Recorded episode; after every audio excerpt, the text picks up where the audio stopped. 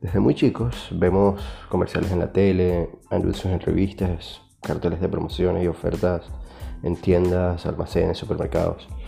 Algunos recomendando comprar productos y, otros tantos, pues de manera más agresiva, intentando convencernos a toda costa de que ese producto es lo que les hace falta a nuestras vidas. Además está decir que los alimentos entran en esas campañas publicitarias, son casi como una forma de adoctrinamiento o programación de la cual es muy, muy difícil escaparse. Surgen entonces las preguntas. ¿Cuál ha sido la influencia de los medios y la publicidad en nuestra alimentación? ¿Es posible que la publicidad nos ayude a cambiar nuestros hábitos alimenticios para mejor? Saludos desde este lado de tu dispositivo, soy Jairo Oliveros y esto es ¿Qué se está cocinando?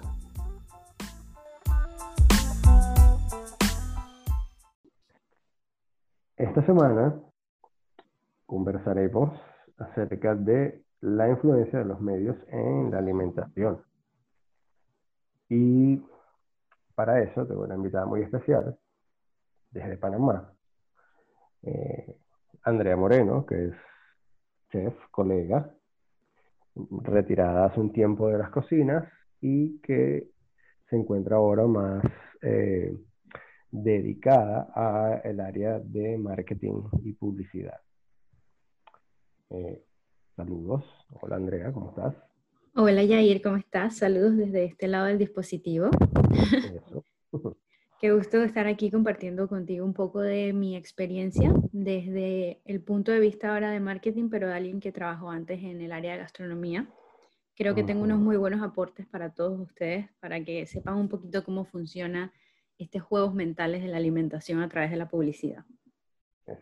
Exactamente, exactamente. Yo pienso que, bueno, la persona indicada para hablar de eso eras tú porque no conozco a nadie más que eh, se haya dedicado a las dos cosas, ¿no? Entonces, eh, vamos así como que con un punto que me llama a mí mucho la atención. Eh, la publicidad, siempre, siempre nos hemos visto rodeados de, de, mucha publicidad.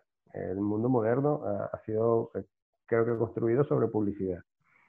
Pero eh, en esta situación actual, este, en esta nueva realidad que tenemos, eh, después de la llegada del COVID, con la pandemia, las cuarentenas, y nos vimos obligados a encerrarnos, hay otra manera de que la publicidad nos llegue, ¿verdad?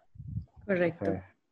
Eh, ¿Cuál es esa forma en la que las agencias de publicidad están llegando ahorita al consumidor? Bueno, como sabemos ya desde hace un tiempo atrás, pues las personas habían incursionado un poco más en la parte que son las áreas digitales de la publicidad, primero que todo por costos y también por alcance, pues porque las personas hoy en día están mucho más ligadas a todos sus dispositivos móviles. Regularmente las personas pasaban alrededor de tres horas diarias pegadas a sus teléfonos, ya sea por diversión o también por trabajo. Sin embargo, este tiempo hoy en día puede que inclusive se haya duplicado y muchos establecimientos, muchas personas han tenido que pasar completamente a dirigirse por medios digitales a sus clientes para mantenerse en ese top of mind de las personas durante estos tiempos de crisis. Em, tenemos que estar conscientes que aunque estemos trabajando y estemos en nuestras redes sociales por diversión, ellos estos medios nos están conociendo, saben las cosas que nos gustan y saben cómo llegarnos y en qué momento llegarnos porque inclusive saben la localización en la que estamos. Entonces, todo se maneja de manera digital hoy en día. Claro. Eh, un, poquito mucho así de, esa, de, esa, teoría conspirativa de que los teléfonos celulares nos están escuchando todo el tiempo. Nos escuchan. sí. Entonces, ajá, fíjate. Eh, esa es la situación de ese lado de la, esa, esa, cara de la moneda. La otra cara de la moneda es que este encierro nos ha impulsado a consumir más, sobre todo cosas que, que realmente no necesitamos, porque al estar en casa la cosa cambia un poco, pues ya hay ciertos artículos que, que, no consumimos. Entonces, eh, eh, ¿crees tú que la, la publicidad se está aprovechando un poco de esa compulsión por comprar cosas? Eh, aprovechándose, tal vez sí, pero más que nada utilizando todas las herramientas posibles, pues porque estamos todos tratando de sobrevivir, como quien dice.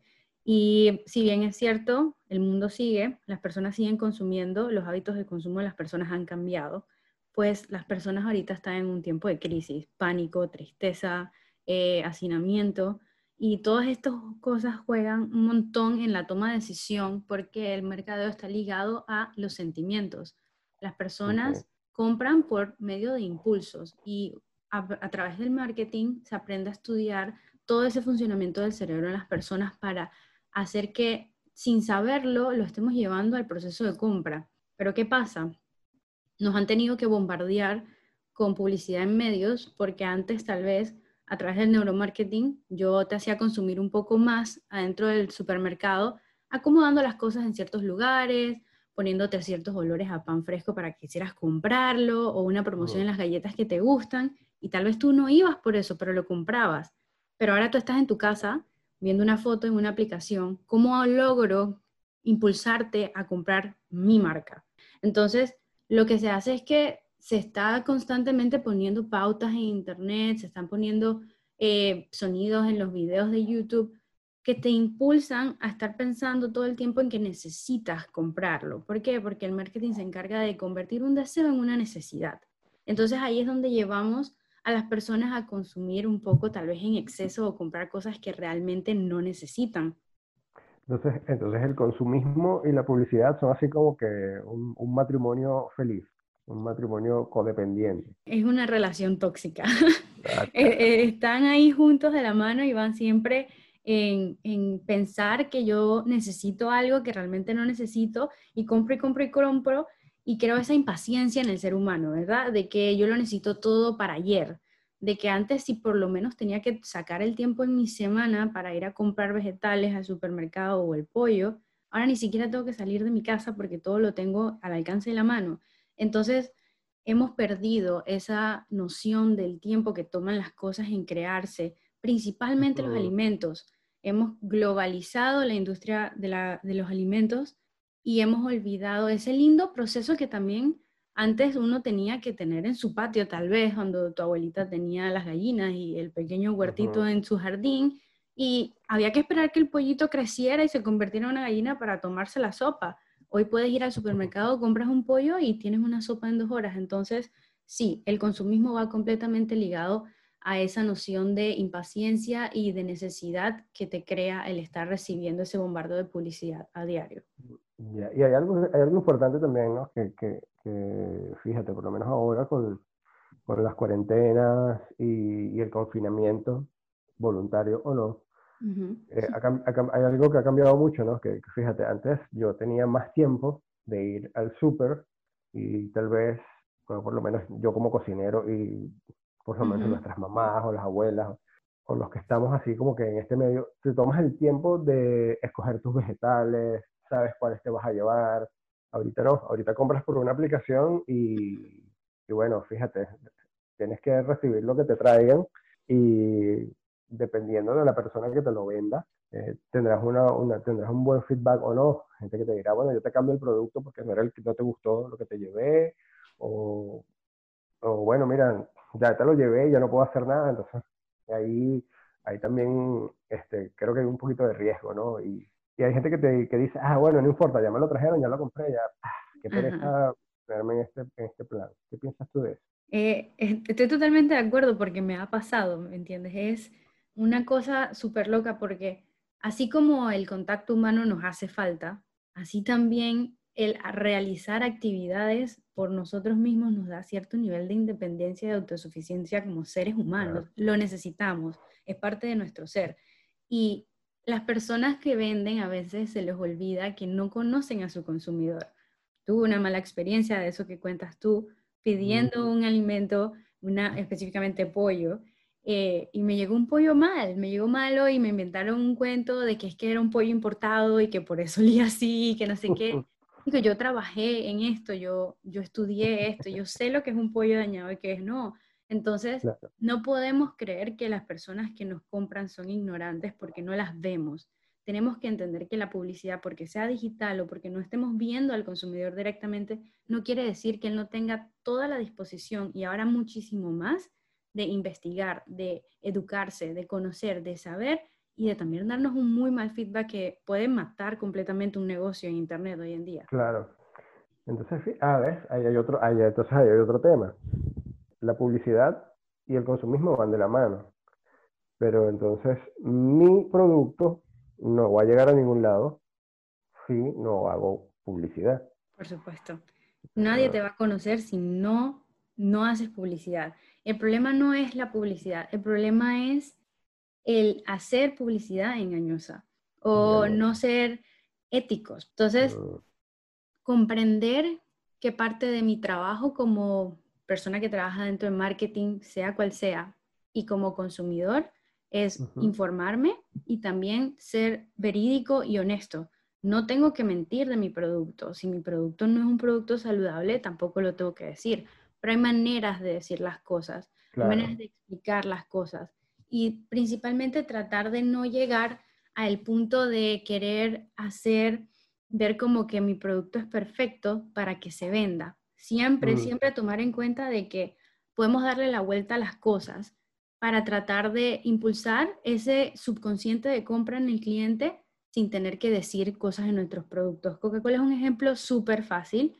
Ellos, todos sabemos que la Coca-Cola limpia hasta baño, o sea, eso no es ningún secreto a voces.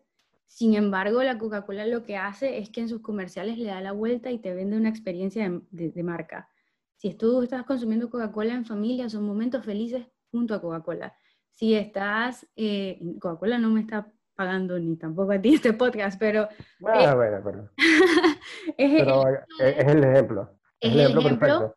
Perfecto. porque sabemos que ellos son muy buenos con sus publicidades. Pero por otro lado tenemos, por ejemplo, Choco Crispis. Choco Crispis, todo el mundo lo conoce, todo el mundo sabe que Choco Crispis te dice, vas a crecer grande y fuerte. Es mentira porque yo comía Choco Crispy, yo mido 1.53 y ahí yo puse mi queja, o sea, nunca crecí. Es engañar a los niños. ¿Por qué? Porque uno como adulto tal vez lo ve como un eslogan catchy y, y, interesante, pero realmente si un niño está todo el día en su tablet jugando, viendo videos y le llega la publicidad, y le llega la publicidad, y le llega la publicidad, se lo va a creer. Él va a crecer pensando que es un producto saludable y que le va a hacer crecer grande y fuerte. Exacto, igual que el azucaritas, pues con el tigre Tony, se despierta el tigre que hay en ti, claro. Dios mío. Tigre diabético. El tigre diabético. Y sí, es preocupante. Por lo menos acá en Panamá, 9% de la población, o sea, estamos hablando alrededor de 300.000 personas sufren de diabetes, sin hablar del 38% de la población que tiene sobrepeso. Y es por eso mismo, porque tenemos malos hábitos de alimentación que van o no directamente ligados a esa eh, subconsciencia que nos crean las malas publicidades de creer que es más fácil comprarle a los niños galletas y un juguito de Tetra Pak para la lonchera que mandarle una manzana, un guineo y un emparedado. El pan también se convierte en azúcar, pero es diferente, es saludable, es balanceado, porque tanto como padres como los niños tenemos que educarnos todos en cuáles son los hábitos correctos de alimentación. Ese niño no es gordo porque sus papás sean gordos ese niño es gordo o tiene obesidad porque tiene malos hábitos de alimentación en su casa y él aprendió malos hábitos de alimentación. Claro. es utilizar nuestro poder como publicistas o como creativos para mandar mensajes positivos a la población, para que las personas sepan que es necesario hacer ejercicio ahora que estamos encerrados en casa, que es mm. necesario mantener unos horarios de alimentación, que es necesario comer de manera adecuada, y eso lo podemos hacer sin tener que mentir sobre nuestros productos. Exacto, pero fíjate, tocando ese, ese eh, hablando de esa ética del, del producto, eh, yo creo que esa ética está ausente, o ese punto de la ética de no mentir acerca de nuestros productos, eh, está, está muy marcado en esa ausencia de esa ética en, en, en, la explotación de los productos animales. Por supuesto. El procesamiento de carnes, de la leche, eh, te lo venden como lo mejor, lo súper ultra necesario, pero no te cuentan, o sea, no te echan todo el cuento de cómo, cómo es el proceso, de la alimentación del ganado, del sacrificio de las vaquitas, o de los chanchitos, los, los puerquitos, o no te No te dicen que tienen a una vaca eh, en, estado, estado de lactancia por meses con una mastitis, ubres inflamadas, y entonces están ahí, las vacas se pueden hasta morir de una septicemia. Nadie te dice eso en la publicidad de la leche. Solo te dicen, toma leche para que, para que tengas huesos saludables. Y, y ya está comprobado que eso es falso también.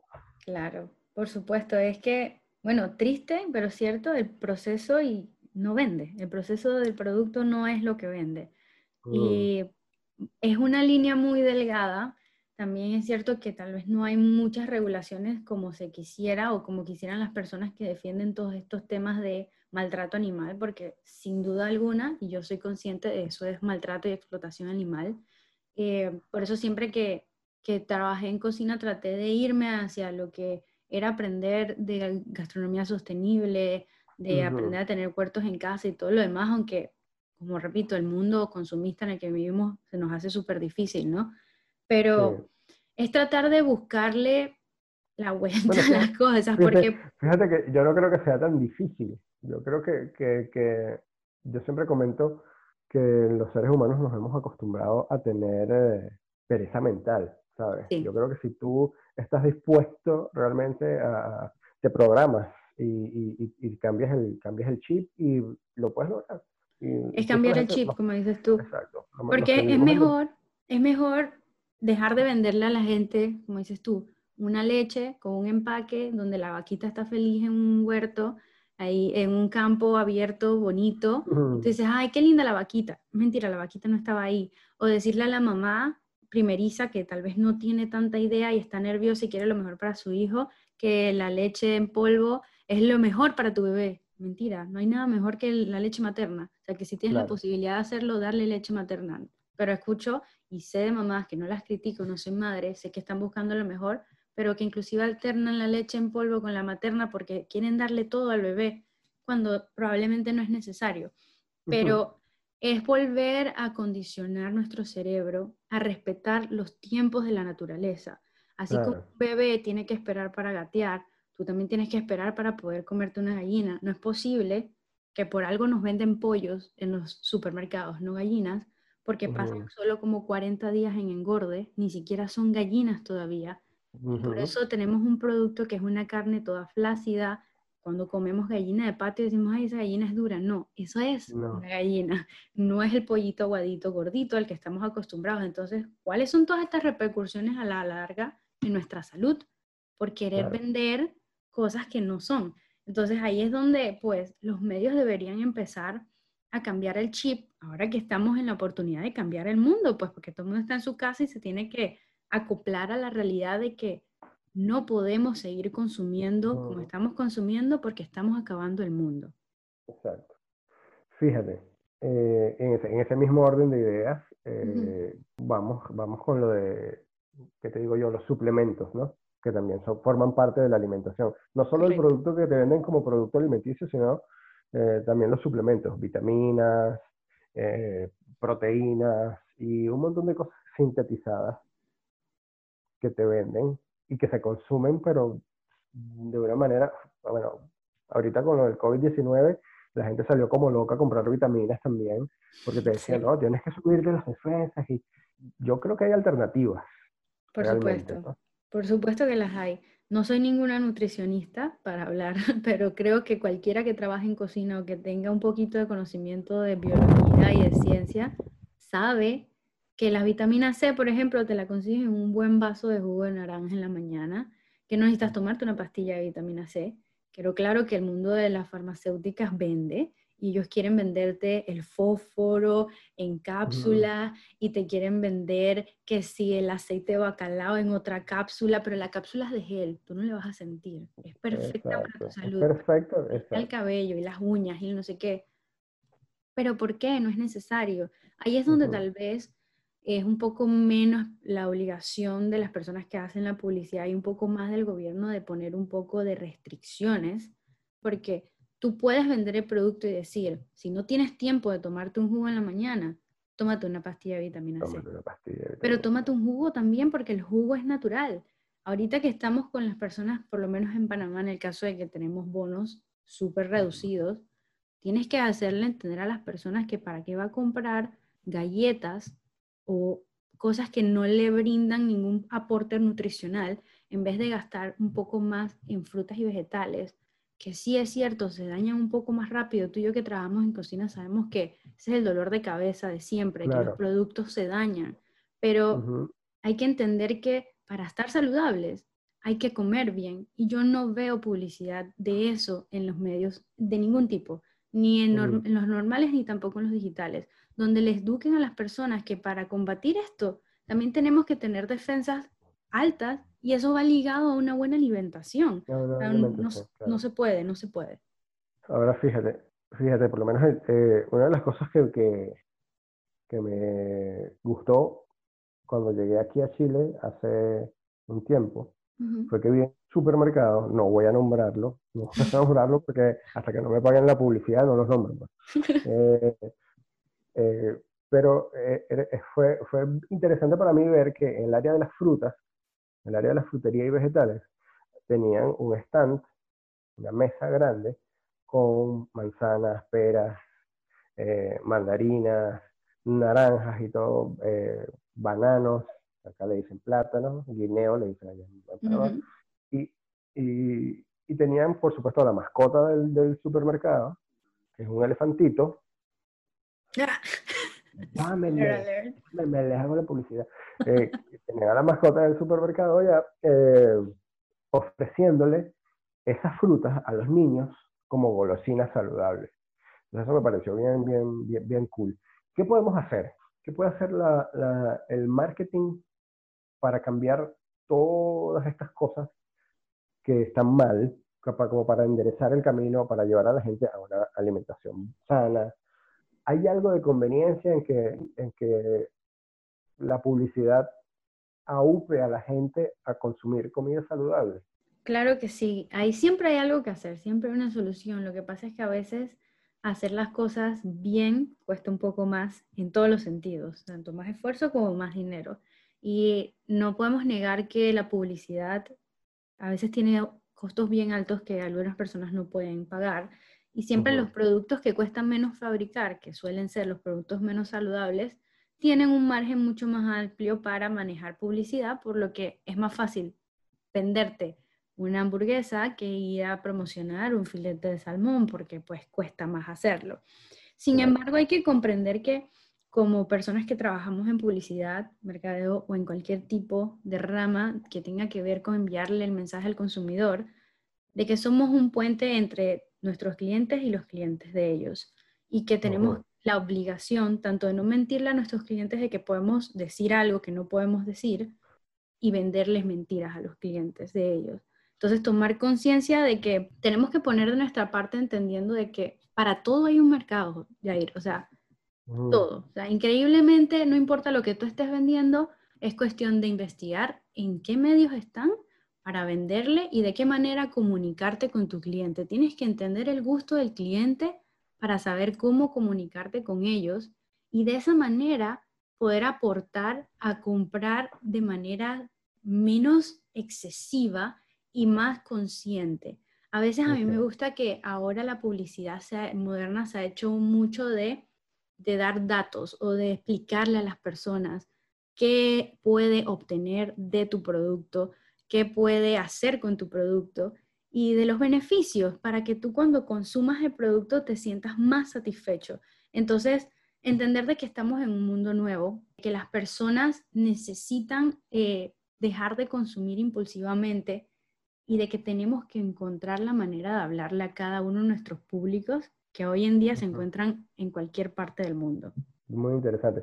Fíjate, un, un, un datito así bien interesante porque eh, hace rato mencionabas que en Panamá no hay tal vez una regulación gubernamental como para que eh, las agencias de publicidad o para que el consumidor sepa o esté consciente de lo que esté consumiendo. Esa fue otra cosa que me pareció grata eh, a grandes rasgos aquí en Chile. los productos, no todos, fíjate que no todos, pero muchos productos, sobre todo los que son es, es, ley, está en la legislación, tienen que hacerlo. está, eh, el Ministerio de Salud de Chile lo exige, tiene que tener sellos de advertencia en sus etiquetas. Entonces existen los sellos de advertencia de alto en azúcares, por lo menos para la bebida antes mencionada, que no nos va a pagar la publicidad. Correcto. Este, tiene un sello de alto en grasas saturadas para los aceites que no son buenos, alto en sodio para las papitas fritas, chips y ese tipo de, golosinas, nachos y esas cosas. Alto en calorías, o sea, hay, hay, hay, hay una determinación. Tal vez, quién sabe, a lo mejor es show off también, ¿no? No sabemos, pero existe, existen los sellos de, de etiquetado de los alimentos, sellos de advertencia para que el consumidor tome el producto, lo vea y mira, o sea, te lo advertimos, ¿no? Esto tiene demasiado odio, ojo con tus riñones, ya tú verás si te lo comes o no. Claro, por supuesto. Pero, una decisión informada. Exacto, exacto, una decisión informada. Yo pienso, pero yo pienso que debemos ir más allá. tú sabes que por, lo menos eh, yo estoy muy en contra de lo, de lo que es ultraprocesado, que tengo un, un, concepto de la cocina que va fuera de la industrialización, que es el, ese concepto de no industry que estoy tratando de, de, que cale en la gente. Por supuesto. entonces, pienso que, que no, debemos, no debemos quedarnos, por lo menos aquí en Chile, y por lo menos hicieron los sellos, pero pienso que a nivel, de, a nivel no solo de las empresas de marketing, sino con toda la estructura en general, todo el sistema, debería empezar a educar a la gente, ¿no? Por supuesto que ya no sea un tema tabú hablar de cómo se maltrata a los porquitos en una, en una finca para que tú puedas tener bacon en tu casa, o cómo el foie gras, que es una delicatessen, es un pedazo de tortura inhumana ah, para el pobre animal, porque es lo que te decían antes, estamos en otros tiempos, tenemos que empezar a, a ver que ya no es sostenible explotar a los animales así tampoco. Mira el efecto que tiene el tener muchas vacas en un mismo lugar, en la misma naturaleza, por, por todos los gases que, que, que, vienen de eso. Entonces, si nos queremos y si queremos nuestro consumidor, si queremos tener personas que sigan consumiendo nuestro producto, tenemos que cuidar de nuestros consumidores y hay que explicarle a la gente cómo es. Hay que buscar, y al que se le ocurra va a ser dizque, un genio, la manera de poder hablar de estos temas en redes sociales sin que primero sean eh, bloqueados por violencia o por contenido fuerte, porque eso es lo que suele pasar con muchos de estos videos de maltrato, y de una manera en que le llegue inclusive a los mismos corporativos y a las industrias, a la gente grande, ¿no? De decir, coño, yo creo que de verdad estamos haciendo algo mal y es momento de cambiar, porque es posible hacer el cambio, se puede. Solo hay que tener las ganas de hacerlo y más gente como tú que todavía se dedican a a la cocina y ir un poco em, implementándolo en sus propios negocios, ¿no? Gastronomía sostenible. es, que, es que yo creo que, yo creo que ese, ese, es el camino ¿no? que hay que seguir, ¿no? la gastronomía sostenible. Eh, dejar, de lado, dejar de lado toda la industrialización porque repercute en la calidad del producto que se estás ofreciendo y repercute directamente en la salud del consumidor. Pues. Exactamente. Mm. Muy interesante la conversación contigo, Andrea. Genial, buenísimo. Ha sido un placer, eh, siempre.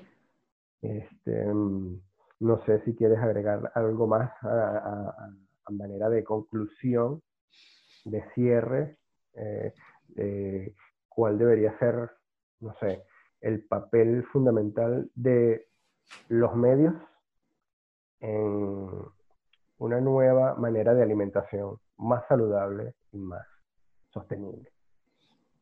Yo quiero empezar hablando de cómo debe comportarse el consumidor en estos tiempos, porque debemos acordarnos que estamos en realidades y en ambientes fuera de lo normales. Señores, estamos consumiendo por aburrimiento. Estamos sentados en la computadora pensando no tengo nada que hacer, voy a comprar, comprar, comprar y no necesito. Primero que todo, por dinero hay que ahorrar. Segundo, hay que dejar de comprar impulsivamente y comprar en la calle. Eso también puede transmitir el virus y tenemos que cuidarnos, pues no es por desmotivar a la gente a que compre en restaurantes, pero tenemos que ser más precavidos. Y para las personas que trabajan en todo lo que sea medios digitales, marketing, publicidad, radio, ATL, BTL, todos, por favor, tenemos que educar a las personas. Tenemos que dejar de llevar la publicidad a compras de promoción, de cómpralo ya, hoy, hoy, hoy, se acaba, me quedan dos en stock. Esa, eh, las personas ahorita mismo no necesitan ese nivel de ansiedad e incertidumbre porque ya lo tenemos por naturaleza. Hay otras maneras de llegarle a las personas. Primero que todo explicándoles el producto, el beneficio del producto y al final de que van a sentir esa satisfacción de tener tu apoyo a todo el proceso de compra y al final también después con cualquier cosa que necesites. Buscar otras maneras de comunicarnos con los clientes y que las personas no pierdan ese feeling de contacto humano que ya no se puede tener porque estamos todos a través de una pantalla. Bueno, excelente, excelente. Bueno, te escucharon.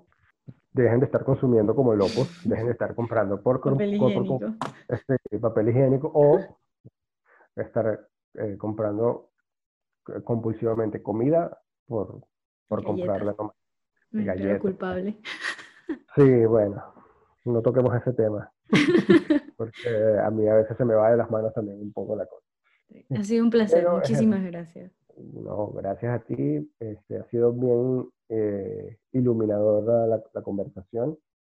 Y bueno, nada, estamos eh, para servirte. Esta es tu casa. Este podcast, para cuando quieras volver a conversar, está abierto a, a todo lo que tengas que aportar.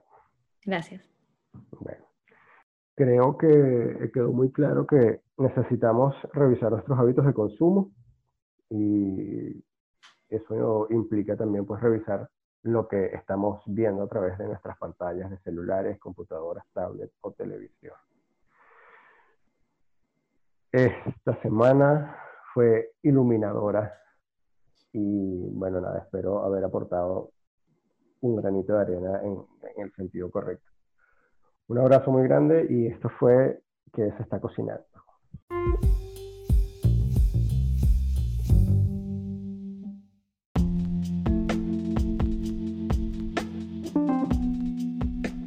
Hey, si estás en Santiago de Chile y te provoca comer algo con las 3B, bueno, bonito y barato, que llegue a tu casa directamente para que no tengas que estar arriesgándote a salir en medio de todo este asunto de la pandemia, la cuarentena y todo lo demás, mm, contacta a la gente de Ono Sushi and Poke.